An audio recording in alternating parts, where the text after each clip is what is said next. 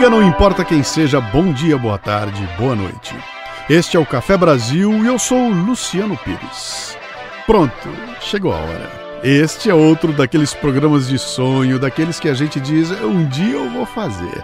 Um podcast que vai direto para a lista dos clássicos. Largue o que você está fazendo, pegue um copo de uísque, de vodka, de vinho, sei lá. Certifique-se de não ser interrompido. Prepare-se para uma viagem inesquecível para o lado escuro da lua. Posso entrar? Olha, já vai começar o programa. Não, não quero ser um cocotó. A dança da garrafa é muito bacana. Não, não quero ser um cocotó. Vem comigo ver que é legal pra chuchu.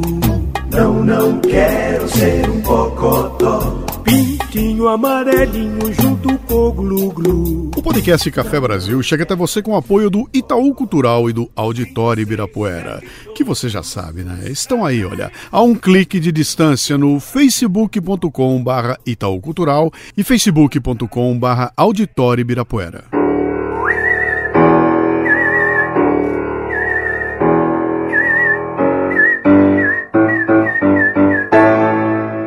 E sabe quem ganhou o exemplar do meu livro Nós que Invertemos as Coisas, acompanhado do kit DKT desta semana, hein? Foi o Antônio, lá de Belo Horizonte. Escute só. Ô Luciano, bom dia. Eu sou o Antônio de Belo Horizonte e eu acabei de ouvir o, o podcast sobre o minha obra, minha ideia do Chico Buarque. Cara, que porrada que você me deu. Eu confesso que eu estava com dificuldade de separar as coisas, eu não me sentia muito confortável quando eu escutava Chico Buarque, mas depois dessas dicas eu acredito que minha relação vai voltar a ser uma relação de, de carinho, de, de, de é, gostar da obra dele. É, obrigado por me devolver o, o Chico. E coincidência, eu estava vendo agora pela manhã, antes do, do Café Brasil, eu estava escutando um outro podcast chamado Fronteiras da Ciência, que eles estavam falando sobre memória, como que a memória da gente é viva, que é, a relação que a gente tem com a memória hoje é diferente do que a gente já teve há, sei lá, dois anos atrás, e provavelmente é diferente do que vai ter no futuro, muito por conta de como que está a emoção da gente quando a gente é, acessa aquela memória, ela vai mudando essa memória e tem tudo a ver com, com o programa de agora, que é, a minha relação com, com a obra do Chico é, mudava e, e, agora vai mudar de novo.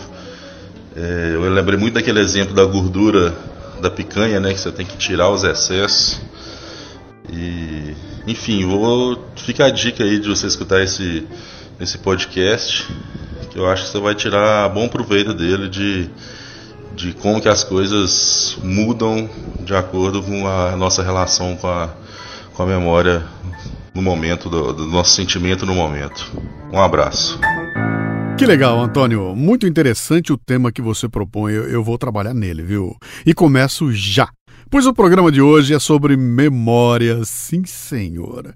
Eu vou ativar as lembranças de um monte de gente aí. Arranjei uma namorada na banda do norte. A menina era de morte e era bonitinha. Me disse se quiser fazer amor com ela, você tem que arranjar também a camisinha. Muito bem, o Antônio ganhou um kit de produtos DKT com a marca A DKT distribui a mais completa linha de preservativos e géis lubrificantes do Brasil e também apoia diversas iniciativas de prevenção a doenças sexualmente transmissíveis e também ao planejamento familiar. Ué. Acesse facebook.com/barra DKT Brasil e conheça mais a respeito. Então vamos lá. Na hora do amor, use Prudence. Agora, Lala, bote de volta aquela musiquinha conhecida. E aí, hein? Lembrou? É, sabe quem é que tá de volta ao patrocínio do Café Brasil, hein? A Nakata. Isso mesmo, a Nakata. Uma das mais tradicionais marcas de produtos de suspensão e direção do Brasil. Retornando ao nosso cafezinho. E sabe a razão, hein? A turma da Nakata é obcecada por qualidade, ué. Então, prepare-se. De agora em diante, toda semana, você vai repetir comigo aqui no Café Brasil. Exige a tecnologia original líder de componentes de suspensão. Tudo azul, tudo na cata.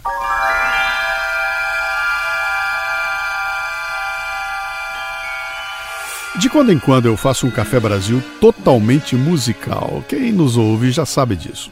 São programas intensos que, para que aconteçam, tem que respeitar uma regra básica músicas que me influenciaram ao longo da vida. Por isso não são muitos programas, não são muitas músicas, não são muitos clássicos. Tem que ser aqueles que contribuíram para fazer de mim a pessoa que hoje eu sou. É assim que eu consigo me envolver, me emocionar, mergulhar de cabeça no universo dos artistas que me influenciaram. É assim que eu consigo transmitir a você emoção pura. Pois o programa de hoje é um desses. Trata mais que de uma música, trata de um disco. The Dark Side of the Moon, com o Pink Floyd.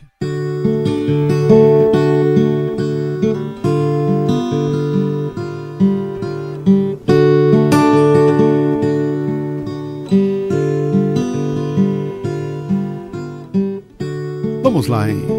Pare tudo o que você está fazendo e mergulhe conosco. Vamos de novo na máquina prateada do Café Brasil viajar no tempo. Antes de ir ao nosso destino final, vamos dar uma paradinha em 1967. Tudo pronto, Cissa? Tudo pronto, Lala? Então vamos nessa. Watch ahead. Deixa eu ajustar aqui as coordenadas. Hum, domingo, 18 de junho de 1967. Estados Unidos, Califórnia, cidade de Monterey. Eu acho que se a gente der uma corridinha, dá para chegar a tempo. Vem comigo.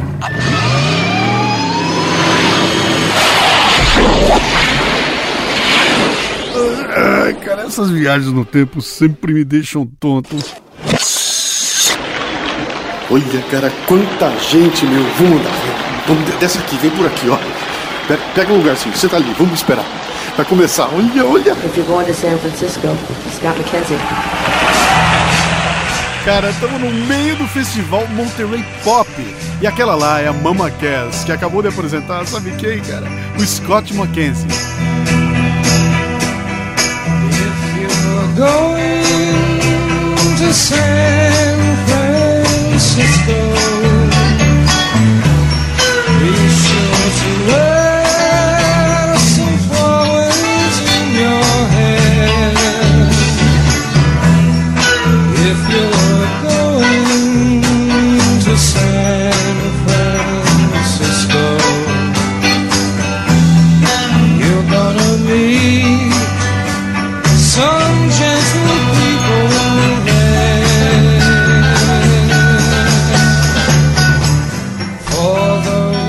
Francisco. fantástico, cara. Estamos no meio de um dos grandes acontecimentos musicais do século XX, o Monterey Pop Festival.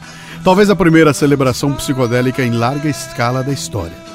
Esse termo psicodélico veio de um movimento que surgiu em 1966, um ano antes agora aqui, ó, em São Francisco, na Califórnia, associado à cultura hippie e às drogas.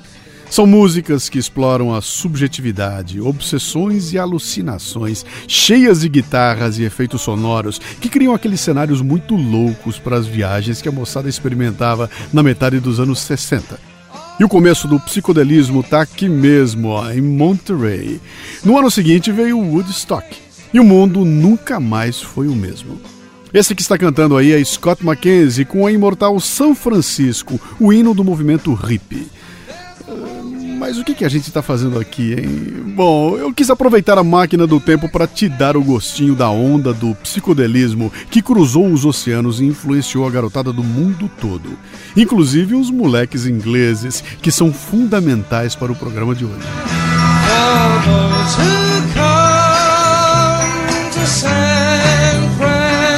Francisco. Bem, vamos voltar à máquina, hein? Mais quatro anos para trás, para a Inglaterra de 1963. É, que curioso, sabe? De três das quatro bandas que mereceram um especial aqui no Café Brasil são inglesas: Queen, Led Zeppelin e agora o Pink Floyd. Será que é a água que eles bebem por lá, hein? Ou é a cerveja Guinness? Se ajeitou aí, hein? Lala, Cissa, tudo bem? Pau na máquina!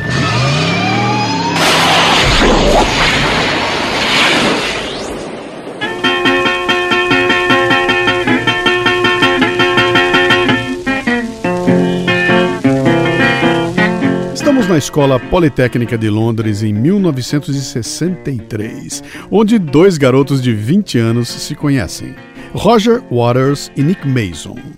Como todo garoto que ao redor dos 20 anos de idade sonha em ter uma banda, eles começam a tocar com alguns colegas. Não demora e o tecladista Richard Wright se junta a eles para formar um grupo chamado Sigma Six. Em 1964, depois de mudar de nome diversas vezes e alguns componentes deixarem o grupo, um amigo de infância de Waters se junta a eles, o guitarrista Sid Barrett. Waters, Mason, Wright e Barrett estavam na formação do novo grupo, que se chamou T-Set. Em dezembro de 1964, o grupo fez sua primeira gravação e em 1965, Sid Barrett se transformou em seu frontman. Na época, na tentativa de ampliar o repertório para evitar repetição de canções, os garotos perceberam que poderiam aumentar as músicas com solos mais longos, já prenunciando o estilo de sua futura banda. No final de 1965, o grupo T-Set foi tocar num evento e descobriu que outra banda com o mesmo nome estava inscrita. Sid Barrett então procurou inspiração em dois músicos de blues que ele curtia de montão. Floyd Council, que você ouve aí ao fundo com I'm Grieving and I'm Worrying.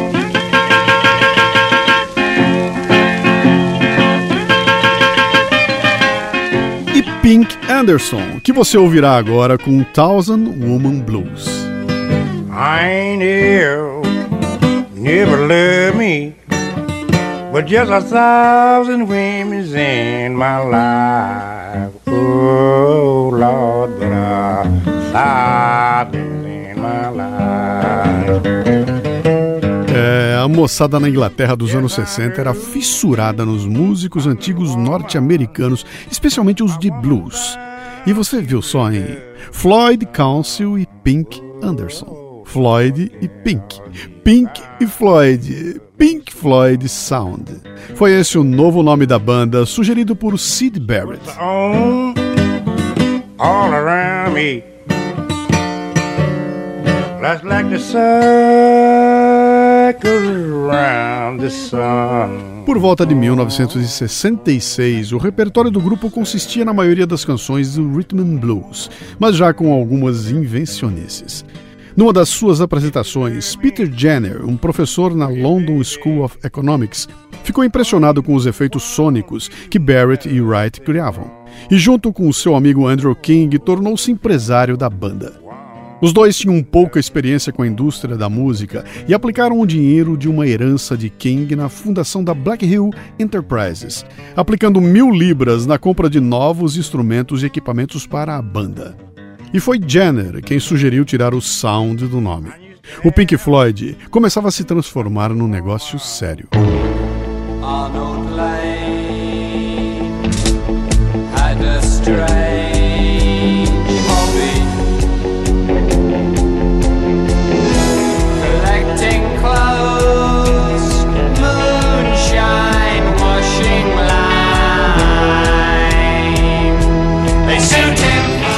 partir de então, a banda se tornou parte do cenário musical underground de Londres, experimentando o uso dos efeitos de luz e de sons em suas apresentações, que se transformaram em marca registrada da banda.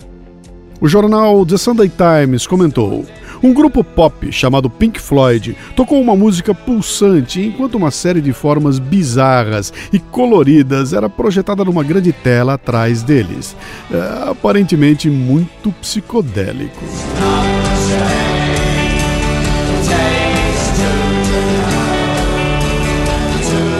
O som dos garotos do Pink Floyd era tão diferente que, após uma apresentação num grupo de juventude católica, o dono recusou-se a pagá-los, pois disse que o que eles faziam não era música. Mas um grupo de fãs começou a se formar e, em 1967, o Pink Floyd chamou a atenção da indústria musical, assinando com a EMI e lançando em março de 67 seu primeiro single, Arnold Lane, que você ouve aí ao fundo. O pontapé estava dado.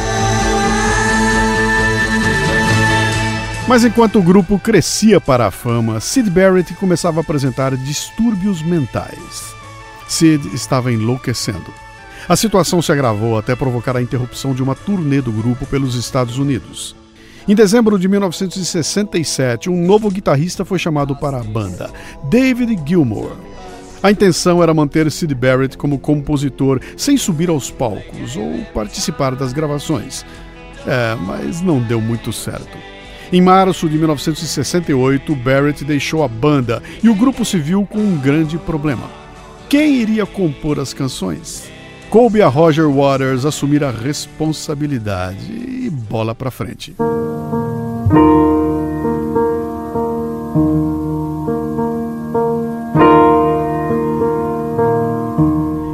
Dezembro de 1969, o Pink Floyd gravou músicas para a trilha sonora do filme Zabriskie Point, de Michelangelo Antonioni, que mostrava o movimento da contracultura, da mobilização e contestação social nos Estados Unidos. Ali já era possível encontrar as bases do que vinha pela frente. E veja se você reconhece algo neste trecho chamado The Violent Sequence.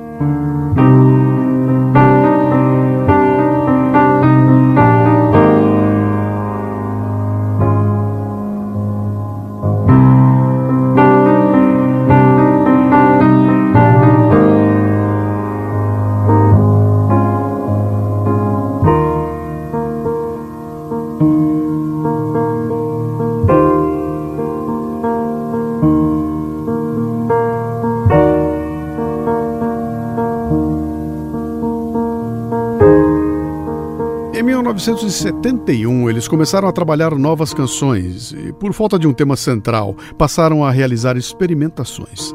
Reuniam-se e tocavam do final da tarde até a manhã do dia seguinte, improvisando, testando acordes, solos de guitarra e sonoridades, sem que nenhum material fosse aproveitado como música acabada. Mas estavam acumulando uma experiência importante. Nesse meio tempo, começaram a experimentar sons com objetos estranhos, algo que seria útil mais tarde. E com a contribuição de todos os componentes do grupo nas letras e composições, o Pink Floyd lançou em outubro de 71 o álbum Middle, que representou a transição entre o Pink Floyd, influenciado por Sid Barrett, e a nova banda que emergia. Overhead,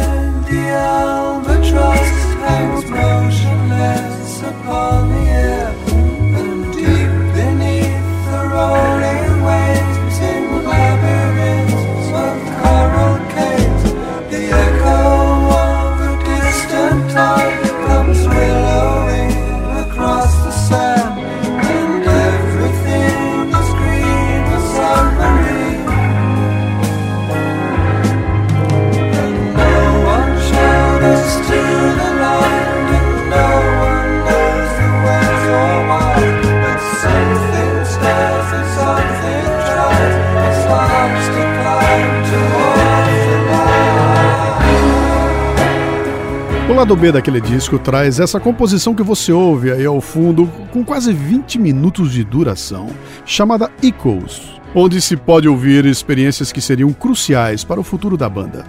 Era a transição do psicodélico para o rock progressivo.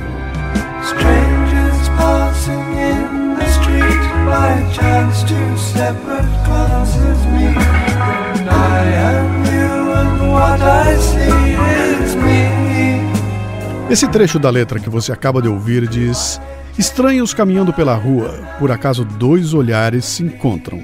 Agora eu sou você e o que eu vejo sou eu. Roger Waters comentou que esse verso foi como uma revelação e tornou-se o fio condutor que o influenciou desde então. E as experiências continuaram, com composições surgindo aos poucos, como esta demo com violão e voz desafinados de Roger Waters. That make up a dull day. You fritter away the days in an offhand way. Kicking around on a piece of ground in your hometown. Waiting for someone or something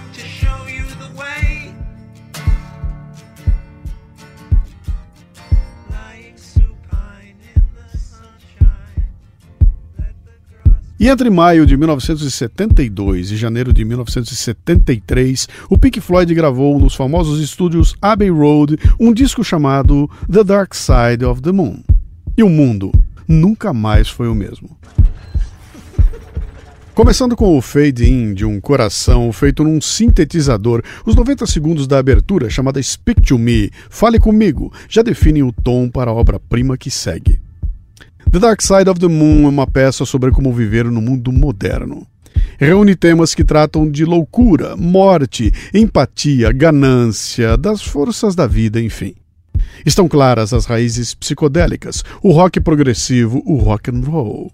O disco é uma experiência criativa, excepcional, única e sensorial. Eu tinha 18 anos de idade quando ouvi pela primeira vez. Era pouco mais que um adolescente careta lá em Bauru, que tinha uma turma muito unida.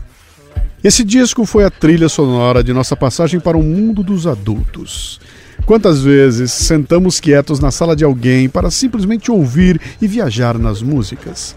Sem drogas, é, praticamente sem álcool, os caipirinhas de Bauru, em 1974, ficavam intrigados com aqueles risos malucos, trechos de falas, onde o sujeito diz: Eu sempre fui louco, eu sei que sempre fui louco, assim como a maioria de nós é.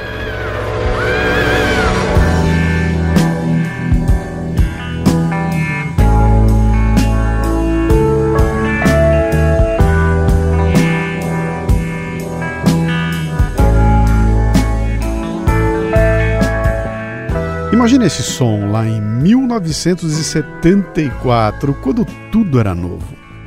The Dark Side of the Moon foi nascendo naquelas reuniões em que a turma do Pink Floyd experimentava e ensaiava, repletas de improvisações de onde foram tiradas as ideias. Cara, tinha gente falando durante as músicas. Roger Waters fez várias anotações num bloco com questões filosóficas como eh, qual é a sua verdadeira natureza? Por que você tem medo da morte? O que é que você pensa da frase lado escuro da lua? E depois interpelou pessoas pelos corredores dos estúdios Abbey Road, onde estavam gravando o álbum. Mostrava a pergunta e gravava as respostas num gravador portátil, para depois usá-las ao longo do álbum.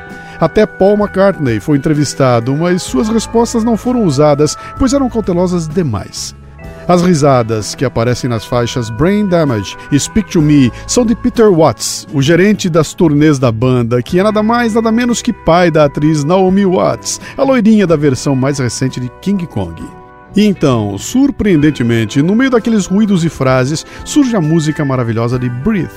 Respire.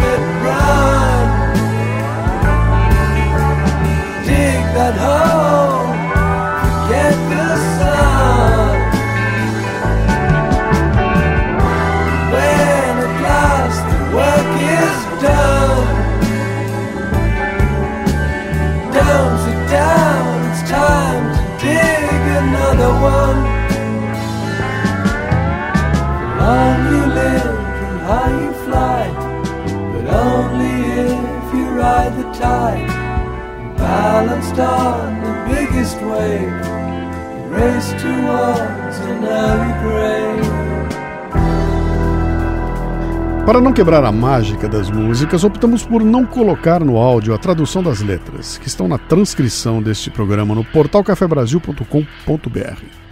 Speak to Me e Breathe, juntas, tratam dos elementos mundanos da vida que acompanham a ameaça diária da loucura, uma evidente inspiração em Sid Barrett, assim como a importância de viver a sua própria vida.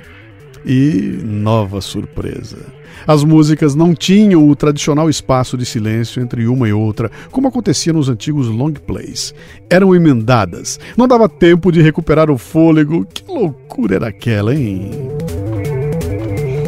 E começa On the Run, que não é propriamente uma música, mas uma passagem, na qual os Floyds, com o engenheiro de som Alan Parsons, usaram toda a sua experiência anterior na construção de cenários sonoros.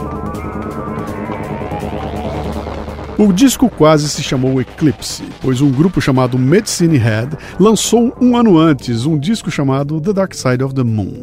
Mas quando o disco do Medicine deu em nada, o Pink Floyd retomou o nome. O engenheiro de som Alan Parsons tem grande mérito sobre o resultado final do álbum, especialmente numa época em que não existiam computadores e era tudo na unha. Alan trazia a experiência de ter atuado como engenheiro nos álbuns Abbey Road e Let It Be dos Beatles, é mole? E os moleques de Bauru sem entender nada. Agora estávamos num aeroporto. Sons que pareciam helicópteros, passando sobre nossas cabeças, de um canal para o outro. Um som pulsante de sintetizador, criando uma sensação de ansiedade, uma embalagem sonora.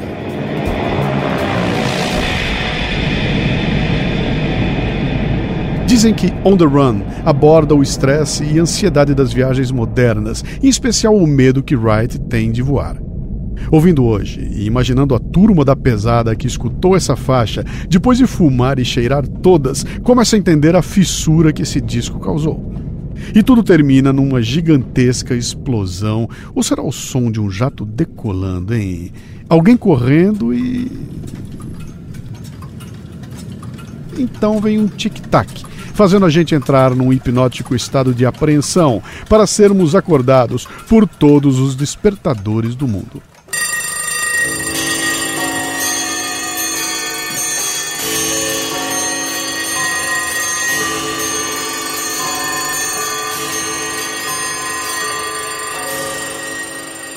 Alan Parsons havia recebido uma encomenda para outro trabalho de gravação de sons de relógios. Apresentou a ideia aos Floyds que gostaram. Cada relógio foi gravado em separado e eles tiveram que acionar os gravadores usando cronômetros e gestos para que cada relógio tocasse no tempo certo. Se errassem um, tinha que começar tudo de novo. Já pensou em Lala? Bem, esse é o começo da quarta faixa do disco, Time.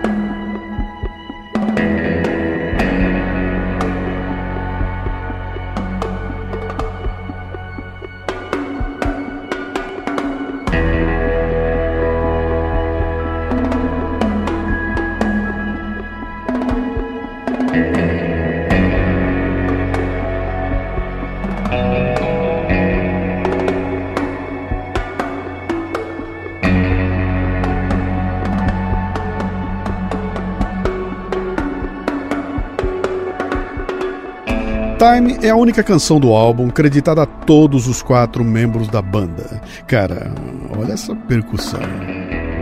A canção fala de como o tempo escorrega por nossas mãos, sem que percebamos, e é um alerta para quem gasta seu tempo com frivolidades. E ela começa de forma sombria, até que a bateria de Mason dá início à melodia.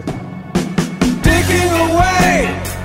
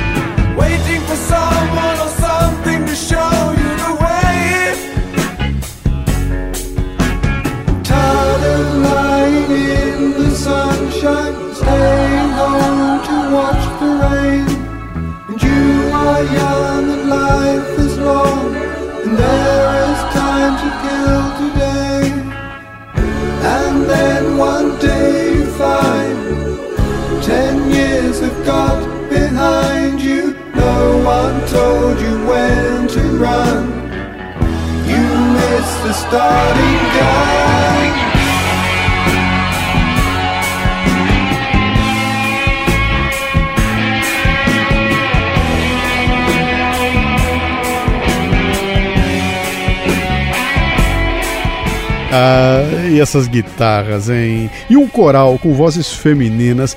Meu, isso é rock ou quem? Nesse ponto já estamos completamente envolvidos pela atmosfera do disco. A cada segundo, uma surpresa.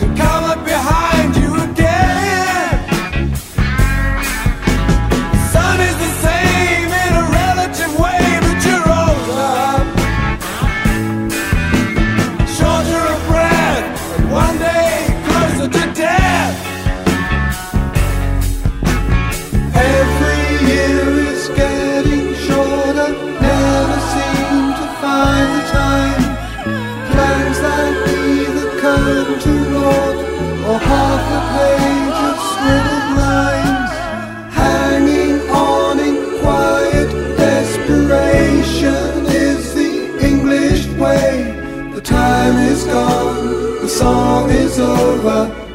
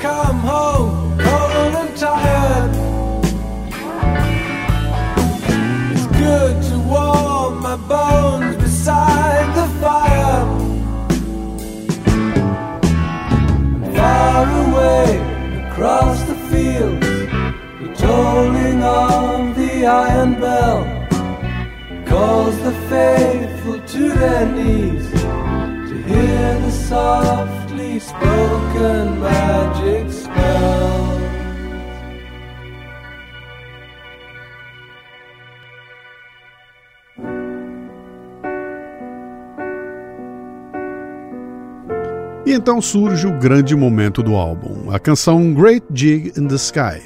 Eles queriam uma canção instrumental com duração de 3 a 4 minutos. E o tecladista Richard Wright trouxe uma sequência que havia composto tempos antes.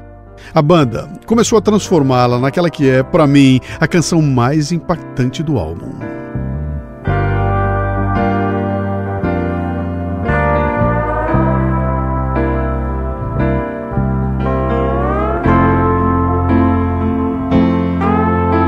And I am not frightened of dying. Any time will do, I don't mind. Why should I be frightened of dying? There's no reason for it, you gotta go sometime.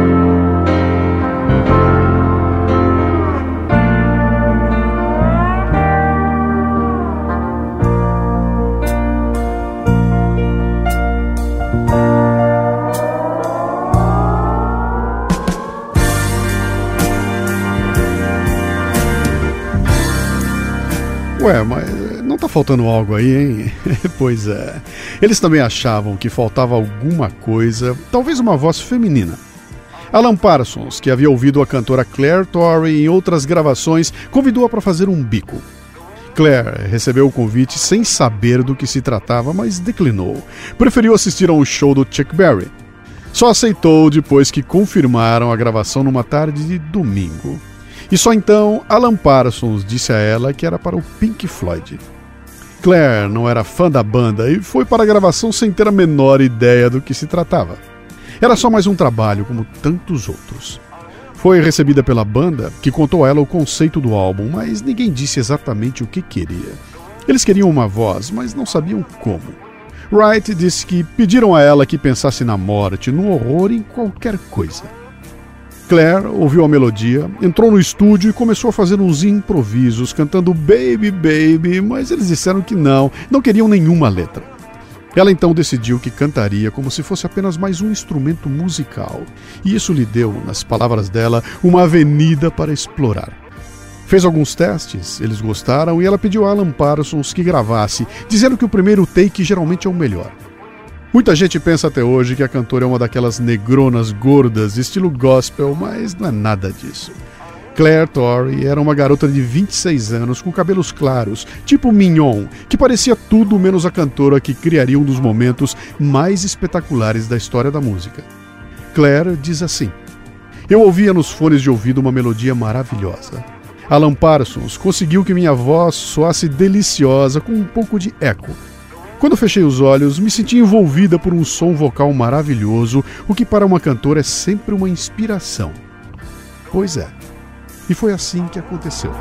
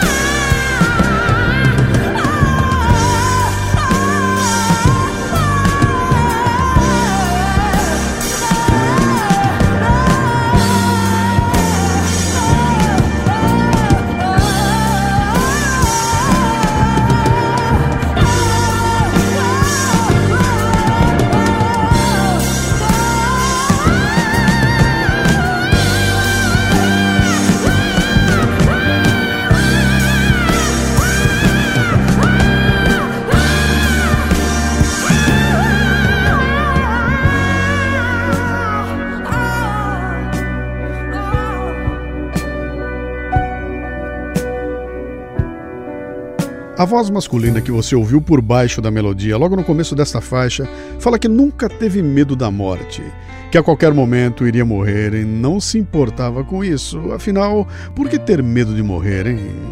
Logo mais você ouvirá um sussurro respondendo: Eu nunca disse que tinha medo de morrer. Cara, eu não sei quantas vezes ouvi essa música em minha vida. Depois de 40 anos, ainda gela meu estômago. Continua hipnotizante, mexe com os sentidos, me enche os olhos de lágrimas, me emociona. Que coisa!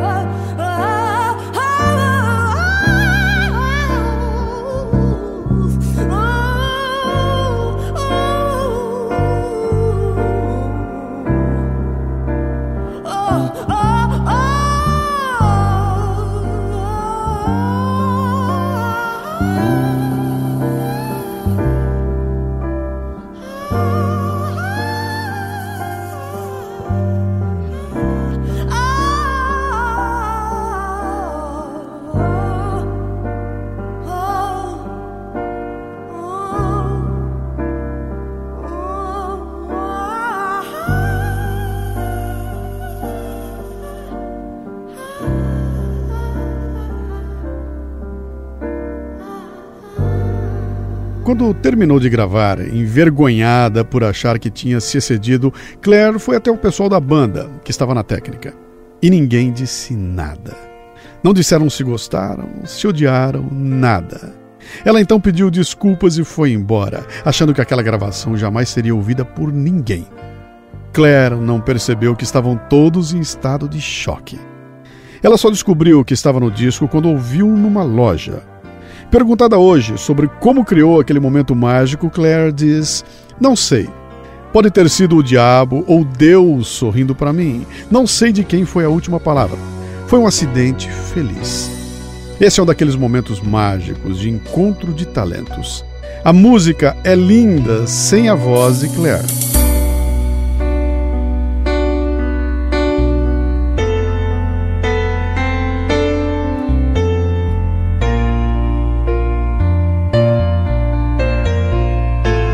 A voz de Claire é linda sem a música.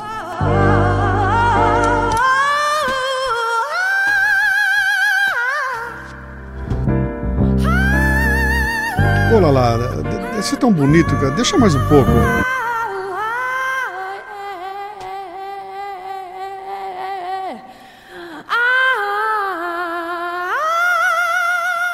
Mas música e voz juntas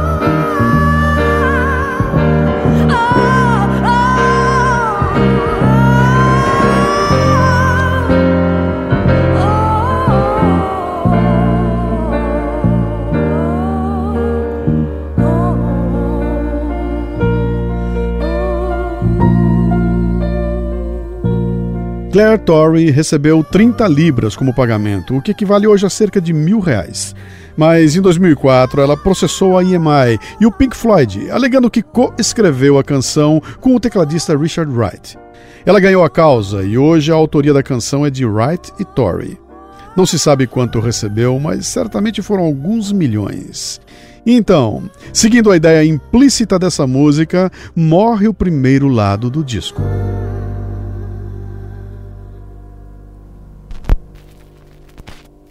As cinco faixas de cada lado do disco refletem vários estágios da vida humana, começando e terminando com o som de um coração batendo, explorando a natureza da experiência humana e, de acordo com Waters, a empatia. The Dark Side of the Moon foi gravado entre maio de 1972 e janeiro de 1973, com intervalos de dias e até semanas entre cada sessão. No meio da gravação, eles fizeram uma turnê pelos Estados Unidos e várias vezes aconteceram interrupções para que o Warriors pudesse assistir a jogos do Arsenal ou para que o grupo todo fosse assistir o programa do Monty Python na televisão, deixando Alan Parsons trabalhando no que havia sido gravado. É, é, alguém tem que levantar aí para virar o LP.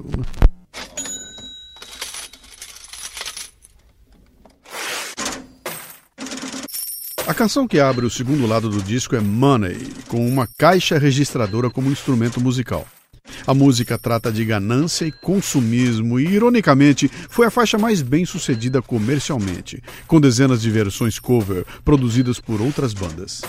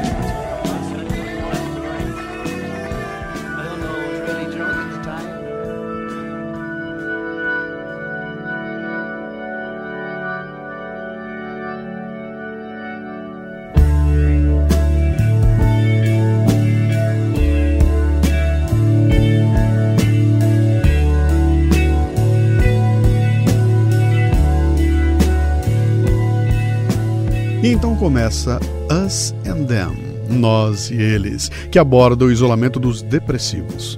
É a faixa mais longa do disco, que foi originalmente escrita como uma sequência instrumental por Wright para o filme Zabriskie Point. Foi aquele trecho que eu toquei para você lá atrás. A letra aborda guerras e direitos civis.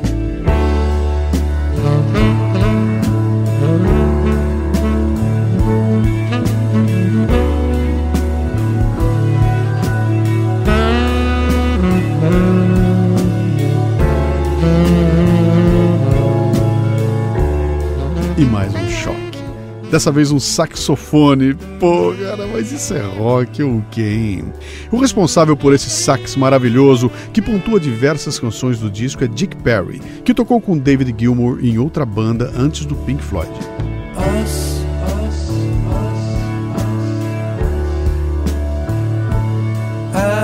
and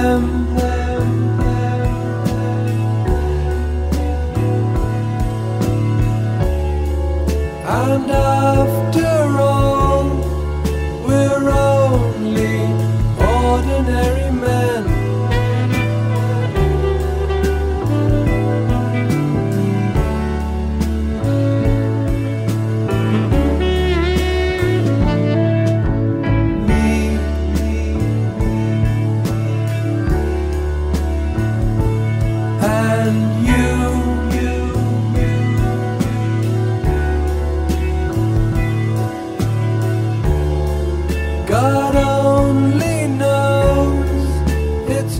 Nessa faixa fica clara a habilidade de Richard Wright e David Gilmour em harmonizar suas vozes que são muito parecidas.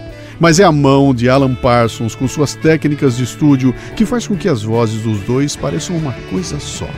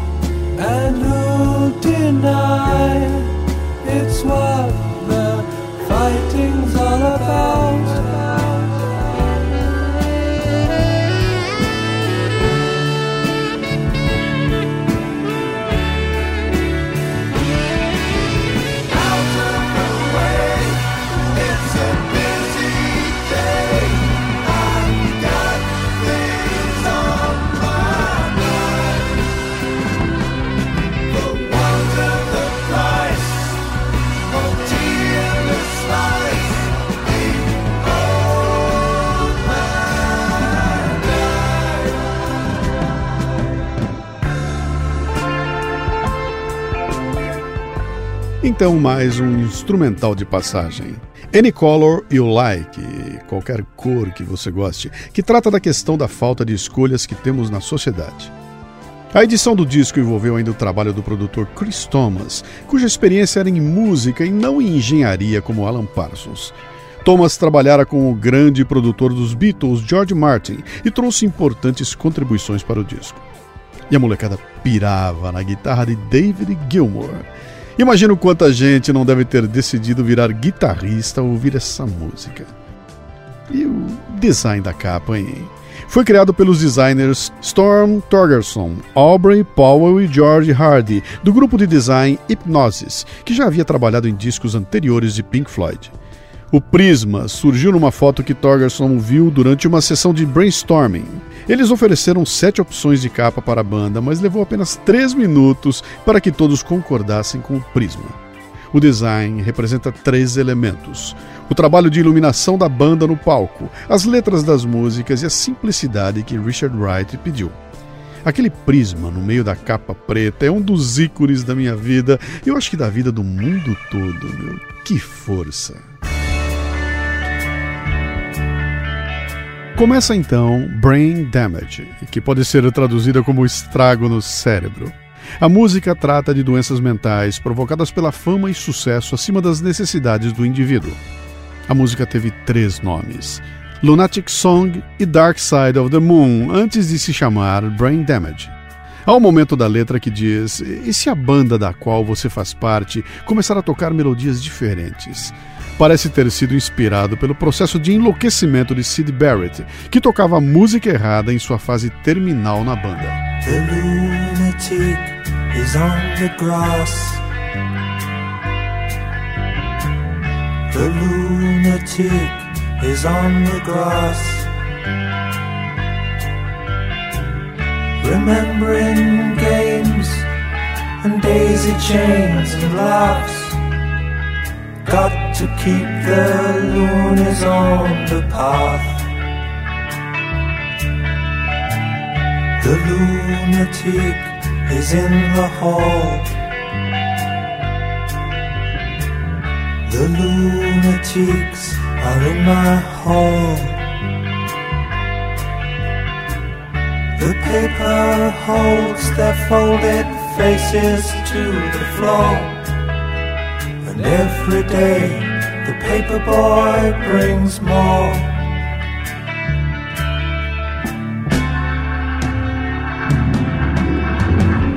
And if the dam breaks open many years too soon, and if there is no room upon the hill, and if your head explodes with dark bones too, I'll see you on the dark side of the moon.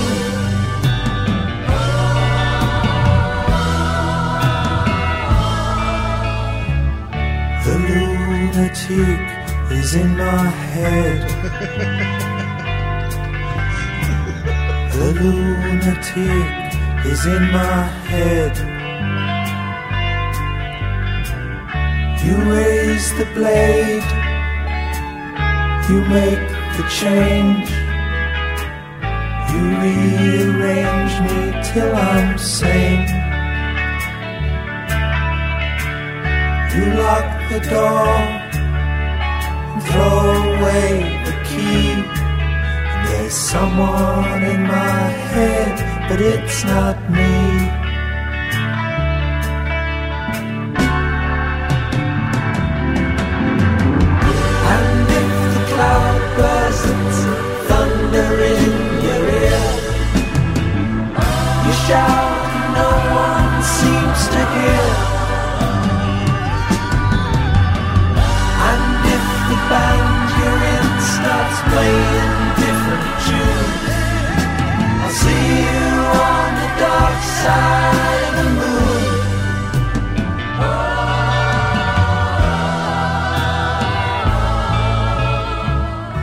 E o álbum termina com Eclipse, que é uma espécie de Brain Damage 2 e que abraça o conceito de diversidade de unidade.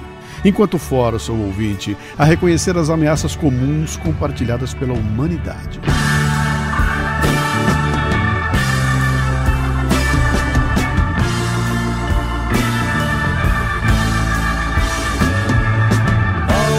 you touch and all that you see, all that you taste, all you feel, and all that you love and all that you hate, all you distrust, all you save, and all that you give, and all that you deal, and all that you buy, beg, borrow, or steal, and all you create, and all you destroy,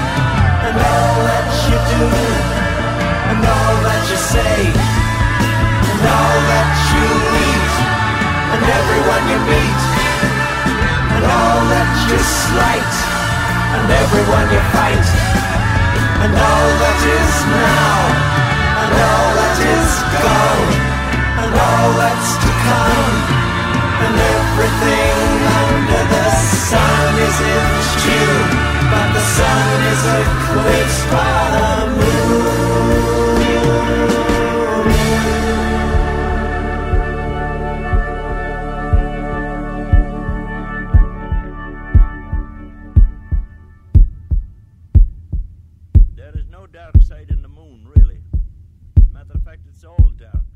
E após ouvir alguém dizendo não há um lado escuro na Lua, na realidade, na verdade ela é toda escura, como uma revelação sobre a futilidade de nossas buscas ao longo da vida, o disco termina da forma como começou, com o coração batendo.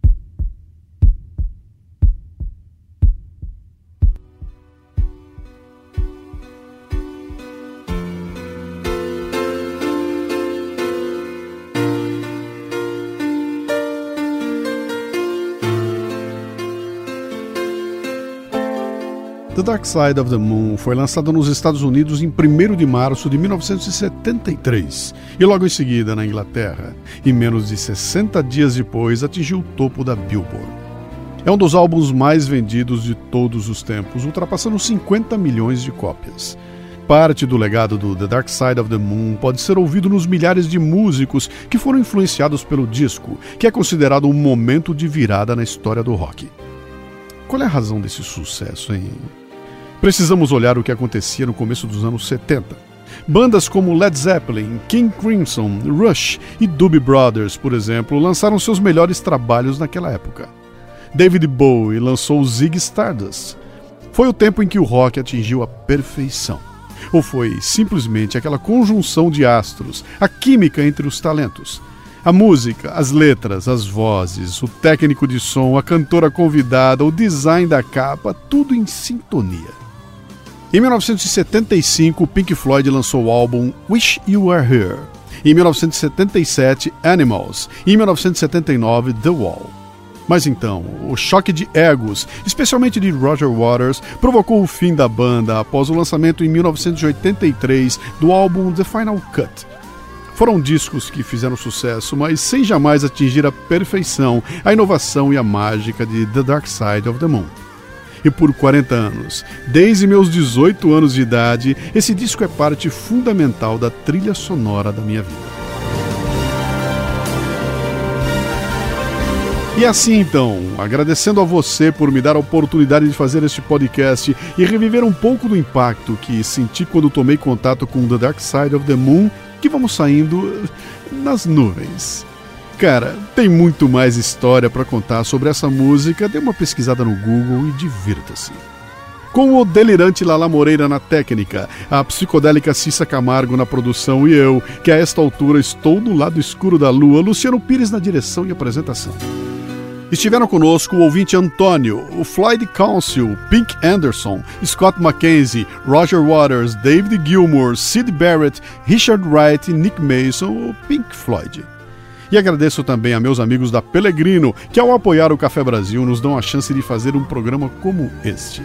Acesse facebook.com.br Pelegrino Distribuidora e experimente. Pelegrino Distribuidora, conte com a nossa gente. Este é o Café Brasil, que chega até você com o apoio do Itaú Cultural e do Auditório Ibirapuera. De onde veio esse programa tem muito mais. Visite para ler artigos, para acessar o conteúdo deste podcast, para visitar a nossa lojinha www.portalcafebrasil.com.br. E olha, lembra do WhatsApp para comentar. 11 96789 8114. Repetindo, 11 96789 8114. E mais uma dica. Abrimos um grupo no Viber, é só baixar e botar no seu smartphone, onde você pode seguir coisas que estão acontecendo no Café Brasil, inclusive bastidores. Seja bem-vindo ou bem-vinda. Para terminar, fique com o registro de Time, no ensaio do Pink Floyd, ainda sem letra, e boa viagem.